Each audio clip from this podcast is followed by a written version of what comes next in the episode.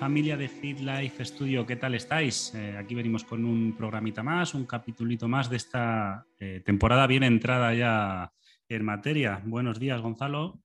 Muy buenos días, Jaime, ¿cómo estamos hoy? Pues muy bien, como siempre, aquí cada viernes vamos a, dar un tema que eh, en general nos, gusta a los dos mucho, siempre. De hecho, unos cuantos los programas vienen sobre la misma temática. Eh, como siempre, agradecer a nuestro principal patrocinador, eh, y apoyo siempre en todas las iniciativas que llevamos a cabo, la Universidad Europea Miguel de Cervantes, a Jesús y a Dani, que siempre están ahí con nosotros echando una, mano.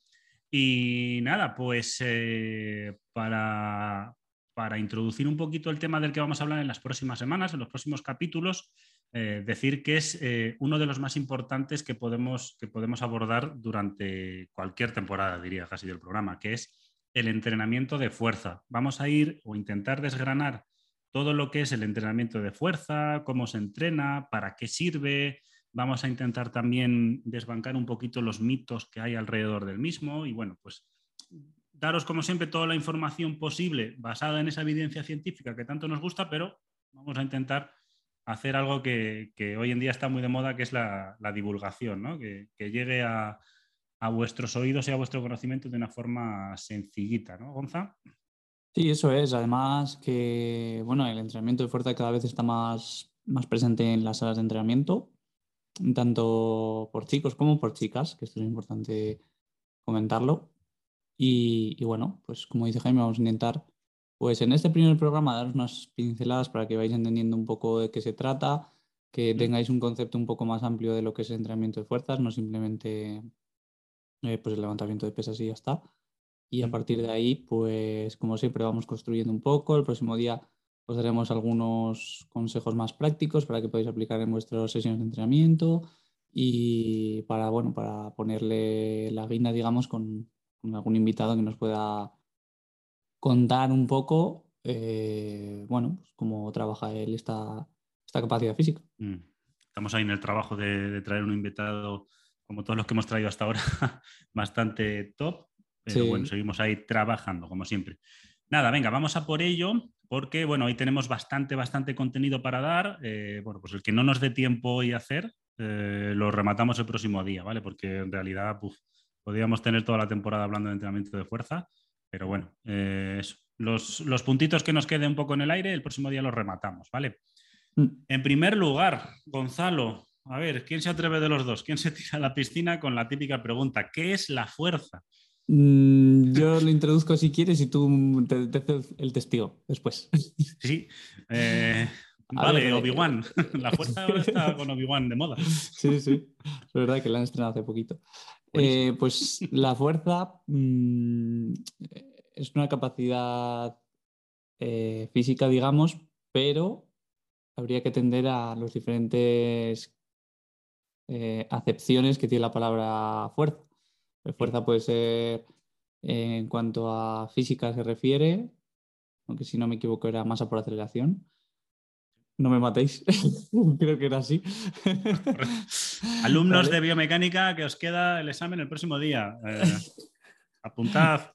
Vale, eso, eso es. Eh, eso podría ser una excepción, pero en este caso vamos a, intentar entender la fuerza como una capacidad que tenemos de vencer una resistencia, mm. digamos, una, resistencia externa. Entonces, en este proceso de vencer esa resistencia, eh, los componentes que participan, pues como hemos visto ya, son pues, los músculos, el sistema de soporte del sistema óseo y demás. Entonces, a través de toda eh, la producción del movimiento, intentamos vencer esta resistencia. Y si Jaime quiere añadir algo, pues...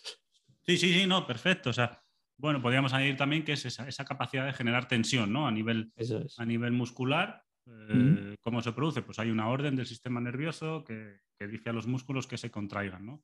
Y al final, a mí me gustaba mucho una, una, definición que nos decía Gonzalo Cuadrado, ¿te acuerdas de él? Sí, claro. Un mito. Si de casualidad nos eh, escucha, pues le mandamos un saludo pues muy grande. Un, abrazo. Sí. Si nos escucha, oye, como, como detalle le diré que algunas veces con mucho cariño le he imitado. Una forma muy peculiar pero con todo el cariño del mundo. Además es tío de uno de mis amigos de, toda la vida. Él decía que la fuerza es sinónimo de, bueno, él decía que la fuerza es todo en cuanto a capacidades condicionales y que la fuerza no es más que sinónimo de contracción muscular. Una contracción muscular es sinónimo de fuerza. Al final, eh, cuando se produce esa contracción muscular, genera movimiento y eso es fuerza. Esa resistencia que podemos vencer puede ser nosotros mismos, como quien dice, simplemente mover, mover articulación, el brazo, la pierna, el cuello, eh, o cuando ya nos vamos al mundo del entrenamiento propiamente dicho, al hierro, como nos gusta llamarlo a nosotros, pues es vencer esa resistencia externa. Pero a mí me gustaba esa definición porque hacía un poco alejarnos de ese mito de que el entrenamiento de fuerza es Schwarzenegger en los años 80 poniéndose como, como, como, como un croissant. No, la fuerza es contracción muscular. O sea, tú para levantarte una silla haces fuerza, para coger un bolígrafo y escribir haces fuerza mínima, sí, pero tú dale a un niño de dos años un bolígrafo. Eh, no tiene fuerza, aparte de coordinación, y se le cansan los deditos al pobre porque todavía no está hecho. Al final, esa capacidad contráctil, esa tensión generada por, la musculatura, eso es fuerza. Y a partir de ahí, pues, pues, bueno, mucho que viene, que viene detrás de todo ello. Así es, así es. Entonces, bueno, eh, en este primer punto que os quedéis un poco con, este concepto, ¿vale? Eh, entonces, a partir de este punto ya vamos a ver, segundo punto, mm. ¿para qué sirve esta capacidad? ¿Para qué sirve la fuerza? Mm. Pues en primer lugar yo diría para eso, para generar movimiento. Eh, la fuerza dentro del organismo humano, bueno, y animal, pero como al final hablamos de entrenamiento en seres humanos, eh, el primer punto sería generar movimiento. Mm, y ya está. ¿Vale?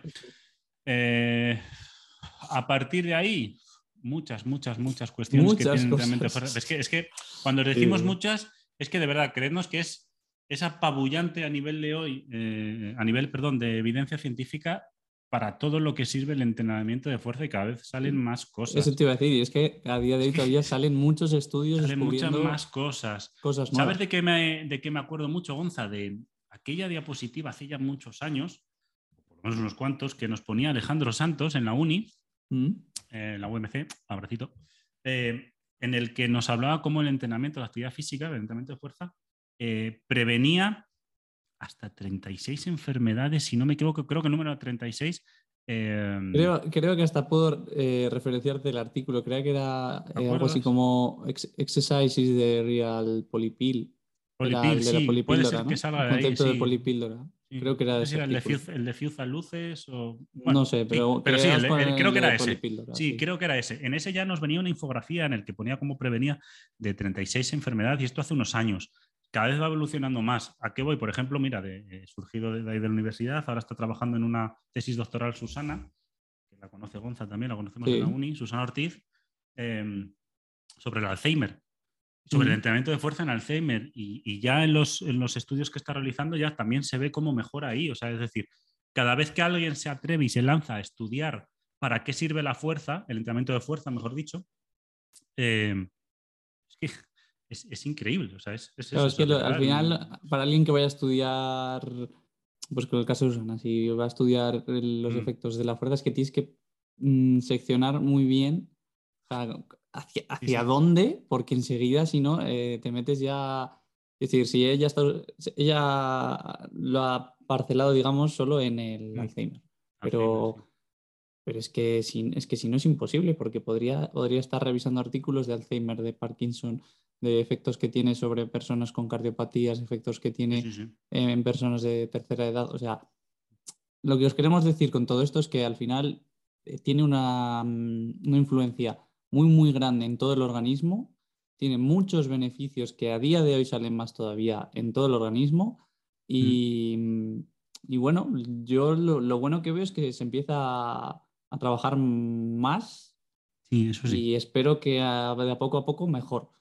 Pero, pero cada vez la gente, yo creo que sí que está más concienciada de, mm. esto. Porque Mira, para, al final Los, beneficios son, son, es que, es, que es, vamos, es una evidencia tumba por, por completo a, a, quien, a quien denosta el entrenamiento de fuerza, si es que alguien que todavía se atreve. Para aterrizar un poco ejemplos, eh, eh, personas mayores, ¿para qué les sirve el entrenamiento de fuerza a una persona mayor? Gonza, por ejemplo.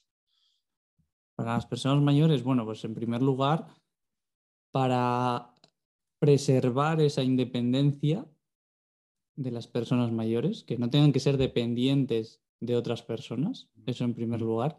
Después, para prevenir caídas, que muchas de las caídas que tienen luego les, acarrea muchos, muchos problemas. Eh, para prevenir osteoporosis. Eh, bueno, no sé, podría creo que seguir. La sarcopenia, por la sarcopenia, por ejemplo, que para el que no sepa, bueno, sarcopenia pues es esa pérdida de función de la masa muscular, ¿no? cuando no se utiliza, no, se utiliza de una manera activa, digamos, o mm. continuada, eh, acaba un poco por perder esas cualidades que tiene.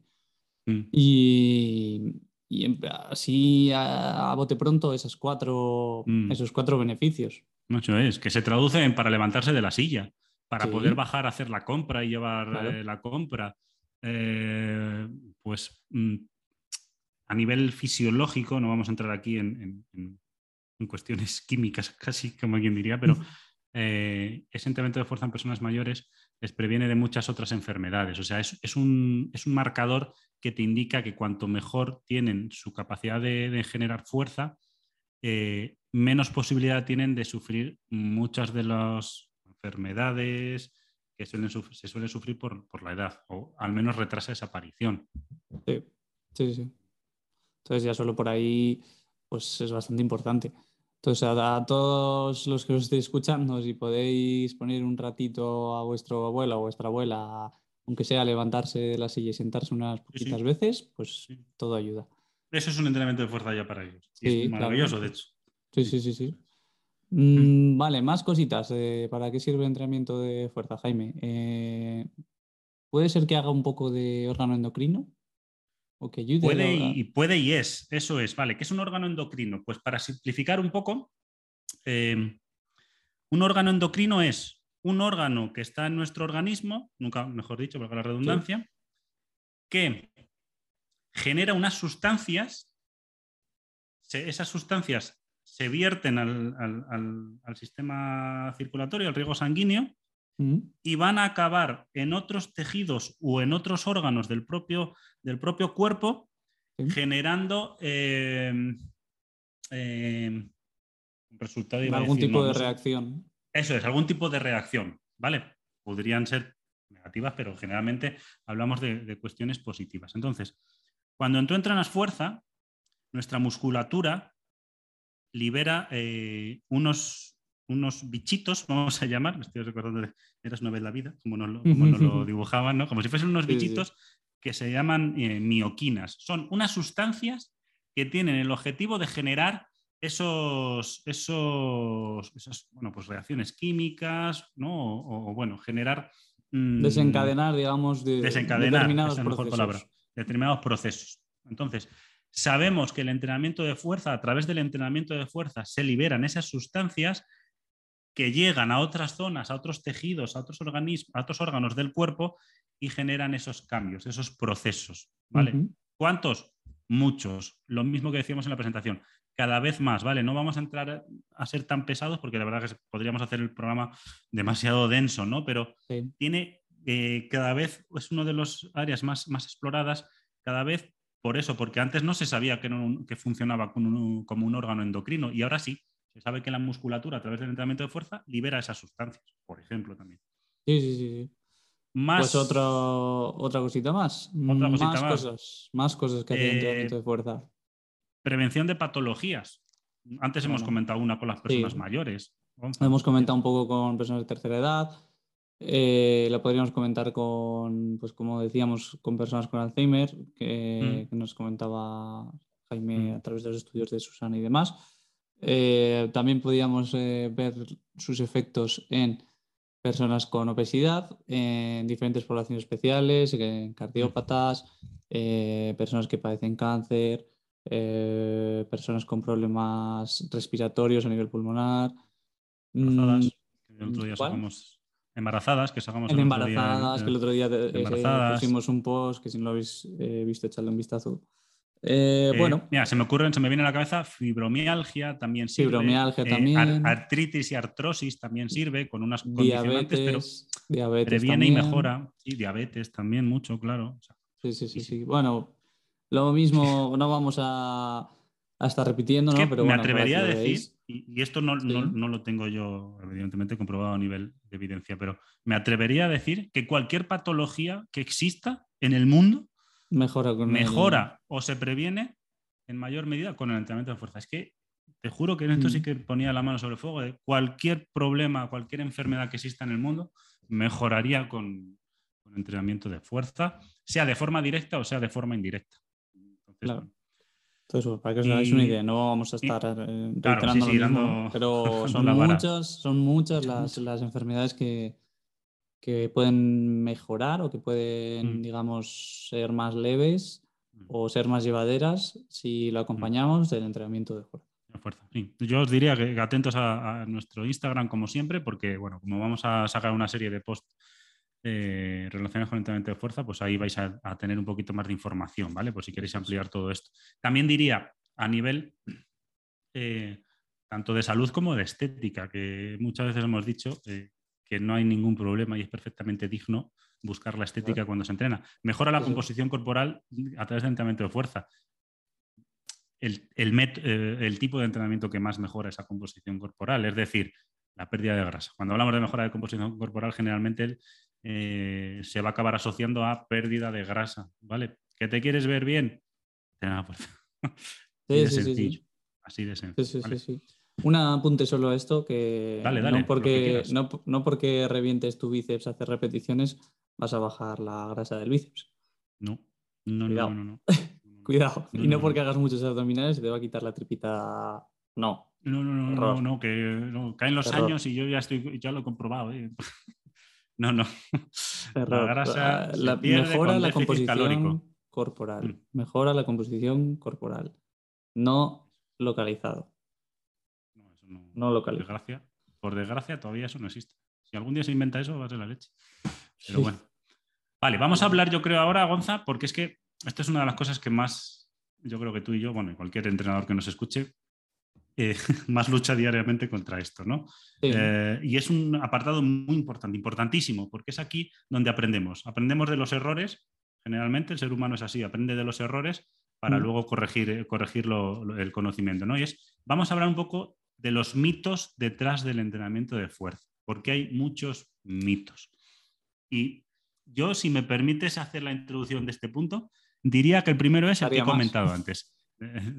Diría que el primero es el que he comentado antes. La gente se cree que el entrenamiento de fuerza o asocia el entrenamiento de fuerza al culturismo, a Schwarzenegger en los 80 o a Stallone en los 90. Y eso no es entrenamiento, bueno, sí es entrenamiento de fuerza, pero es uno, un, entrenamiento de fuerza con un objetivo muy concreto para, para, una cosa muy concreta, pero no, no podemos simplificar en que el entrenamiento de fuerza es ponerte, ¿cómo es la expresión esta que se dice? Toma mao, toma mao, ¿no? Es la expresión esta moderna de ahora de, está toma mao el tío. No, o sea, eso es uno de los objetivos, eso de hecho no es, no es, no se puede definir como entrenamiento de fuerza, sino como uno, un objetivo de una persona concreta, pero no es eso. Que quede claro. No, no, no, no. eso que vaya por delante. De, hecho, mm. no sé con qué hablar otro día, pero eh, los corredores de fondo y demás también traen fuerza. ¿Y vosotros mm. creéis que les compensa estar, por ejemplo, como decía Jaime, como Schwarzenegger, llevando esa mochila cuando tienen que correr las maratones que corren? Pues no, obviamente no. Entonces, pues hacen un entrenamiento de fuerza adaptado a, la modalidad que, que practican ellos. No se van a poner, eh, claro, no van a ganar 5 kilos de masa muscular para luego tener que correr con una mochila de 5 kilos extra eh, los kilómetros que corran. Es que esto, esto es así. Mm. Eh, yo qué sé, más ejemplos. Mm. Clásico, yo diría, vamos a entrar en el charco. Mujeres, chicas. Sí, te iba a decir una gimnasta, una gimnasta con el miedo a hipertrofiar, a ponernos enormes, a, tener esa musculatura. Y aquí hay muchas cosas detrás de todo esto, ¿no? que son generalmente, como se suele decir, factores psicosociales. ¿no? Y es el entrenamiento de fuerza en una mujer, para empezar, si en el hombre es importante, para la mujer es aún más. ¿vale? Porque vosotras con la menstruación, eh, cuando lleguéis al, punto de la menopausia, sufrís más riesgo de, tener osteoporosis por esa, por esa eh, eh, menopausia. Entonces, sería todavía más útil. ¿Qué ocurre? Eh, que vosotras, por mucho que entrenéis fuerza, no podéis llegar a desarrollar tanto la masa muscular como un hombre. Es una cuestión fisiológica, no es una cuestión social, es una cuestión fisiológica. No segregáis testosterona, o lo que podáis llegar a segregar es, ridículo. Por lo tanto, no tenéis ese desarrollo muscular tan grande. Además, tenéis menos cantidad de fibras musculares. ¿vale? Por lo tanto, el entorno hormonal especialmente va a impedir que desarrolléis la musculatura tanto como un hombre. Por lo tanto, ese típico ejemplo es que me voy a poner como un hombre. No.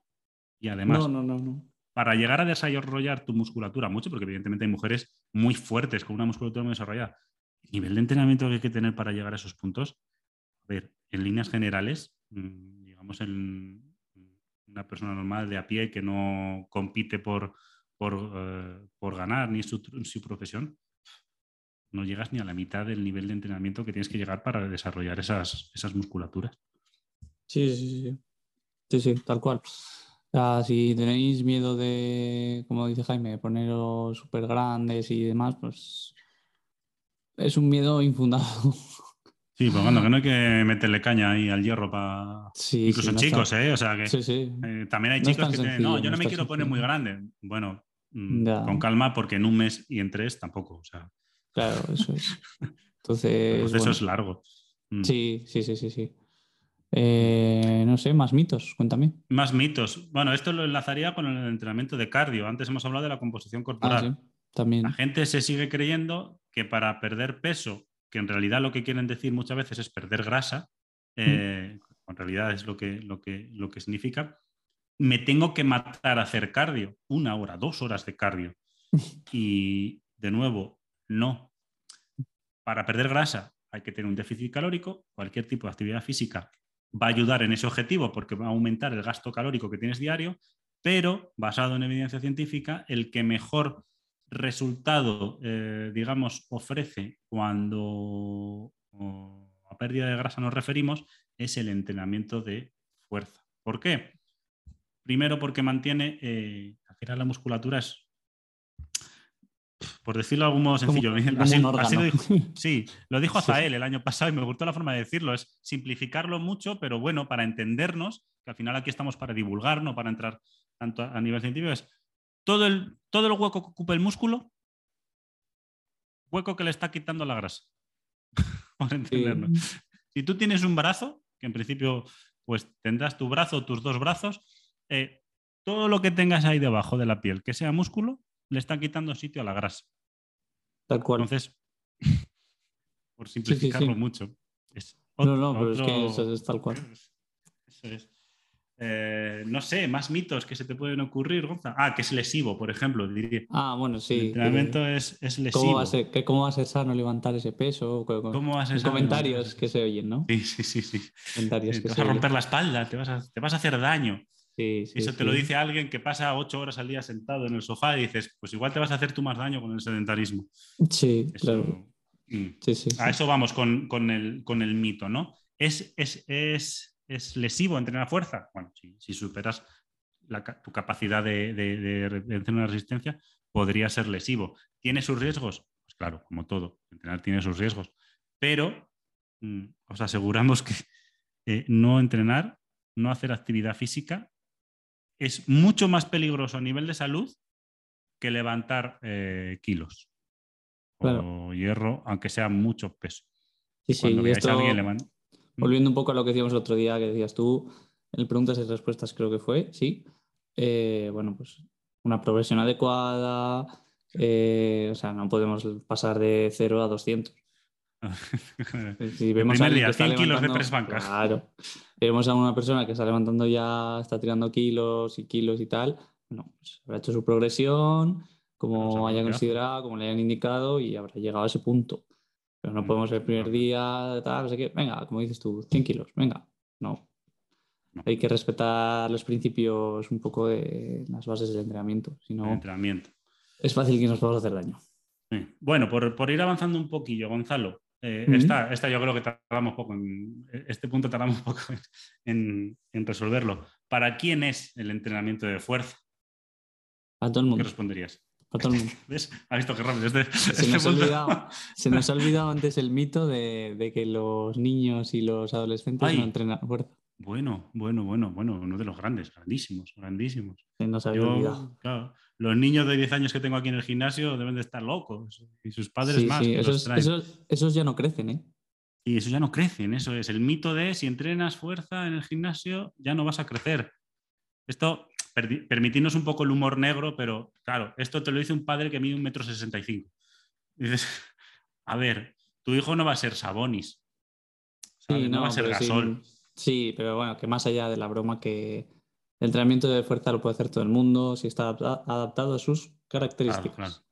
Claro, Sus características. eso es, un niño evidentemente no puede hacerlo que un adulto, pero se le puede adaptar, se le puede enseñar patrones de movimiento que luego con el paso de los años eh, le va a facilitar mucho. Claro, tendrá incorporado y podrá mejorar. Claro. un niño, además hay que entrenarle la fuerza mediante métodos lúdicos, o sea, él que se divierta, tiene que ser un juego para él y, y evidentemente al menos es mi opinión, meter a un niño a hacer cool de bíceps, press de banca, no sé qué, no sé cuál, eh, puede tener sentido porque sería positivo si adaptas las cargas y, y enseñas la técnica, pero se va a aburrir. Entonces es mucho más interesante trabajar fuerza mediante eso, pues juegos o al menos con un componente lúdico. Tú, tú que das clase de padre, vamos, lo sabes mejor que, nadie. Lo, lo, importante que es a los niños generarles esa diversión. Sí, porque ya cuando les decir, cuando, un niño empieza a entrenar, digamos, la parte de, preparación física, digamos, mm, entre comillas, ya como que, eh, ay, qué aburrido, que no voy a jugar, no voy a jugar al fútbol, no voy a jugar al baloncesto, no voy a jugar al padre, lo que sea. Mm, eh, ya va con un, con un filtro. De... Me toca físico, ¿no? El típico.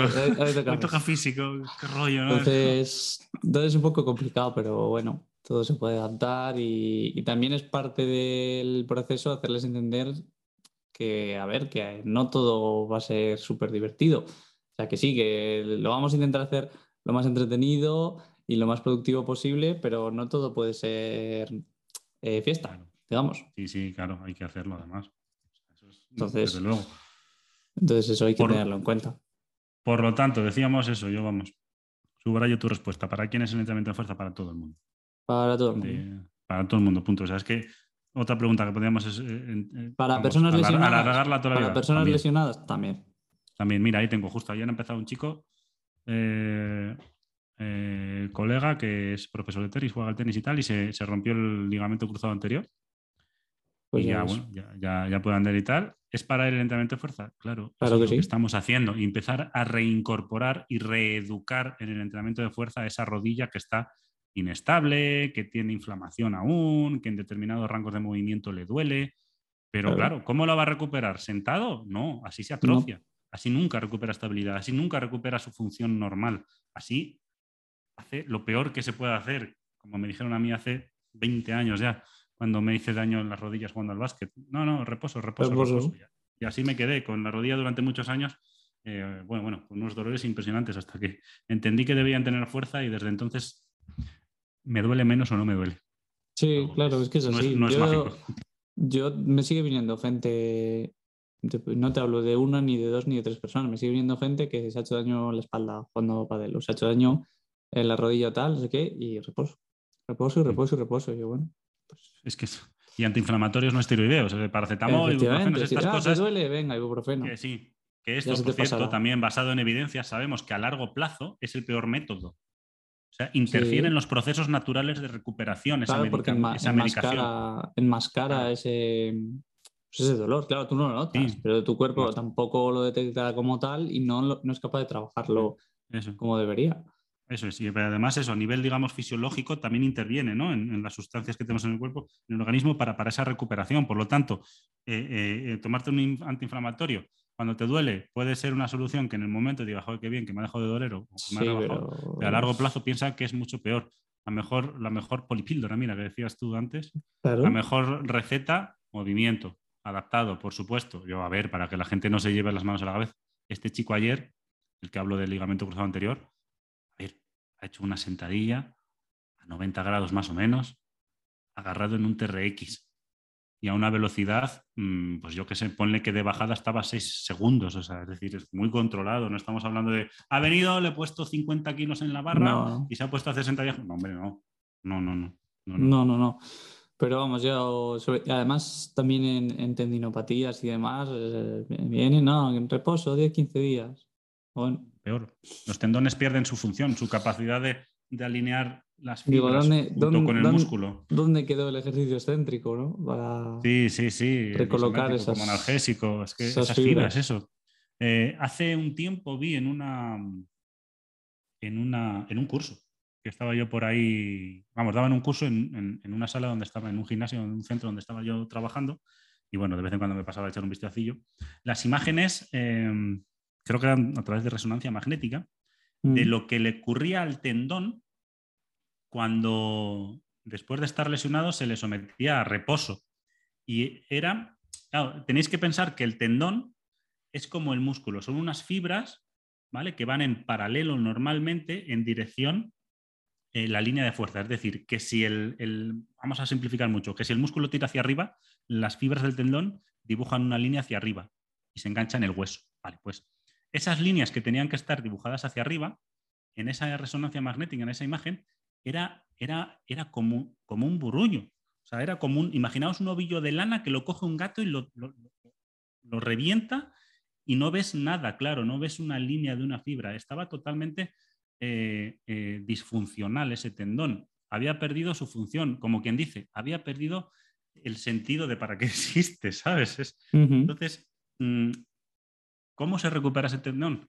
Sometiéndole a tensiones musculares que busquen eh, realinear de nuevo esas fibras. Es decir, que el dibujito que, que debería tener, eso es pues, pues vuelva a ser. Y no ese burruño que no tiene sentido, que no tiene función.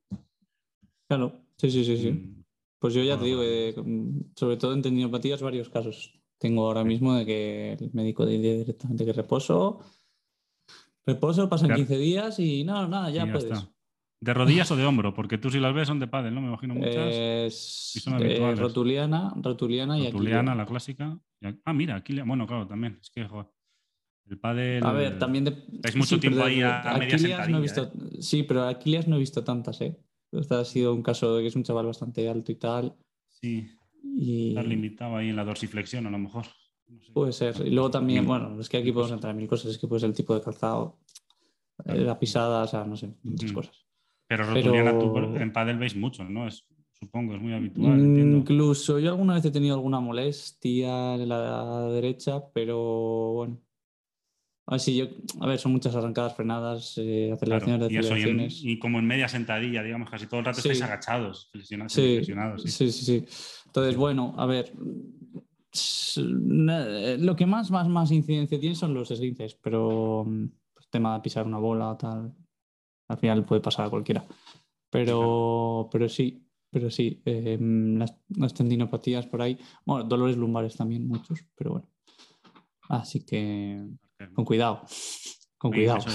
Mm, bueno, pues, Gonza, ¿dejamos pendiente algún, algún puntito más para el próximo día? Sí, no sí, sí, Dejamos aquí el capítulo 1 de entrenamiento de, de, fuerza y el próximo día, pues, continuamos con, con los dos epígrafes que nos han quedado más aplicaciones prácticas para que podáis aplicar, la redundancia, en vuestro día a día de vuestro entrenamiento y, mm. y seguimos con el mes de la fuerza a tope. Eso es. Así que por nuestra parte, mm, agradecer una vez más a, la Universidad Europea Miguel de Cervantes el apoyo. Eh, agradecerte, Jaime, este ratito, como siempre, placer. A ti, gracias recordaros que, nada, pasaros por nuestro Instagram, que tenéis ahí bastante información cada vez más, cada semana se va acumulando la información ahí, va a acabar siendo eso una pequeña biblioteca. Y mm. arroba Studio 2.0, ¿vale? Os tenéis ahí mm, para lo que queráis, cualquier cosa, lo que os decimos siempre, un mensaje, eh, alguna sugerencia o tal, ahí estamos. Y eh, nada, lo dicho, esta, este mes tenemos todo el tema de entrenamiento de fuerza, que es muy amplio. Vamos a intentar simplificarlo lo más que, lo más que podamos para, para haceroslo fácil. Y por mi parte, nada, simplemente pues desearos que tengáis una buena semana y un abrazo para todos.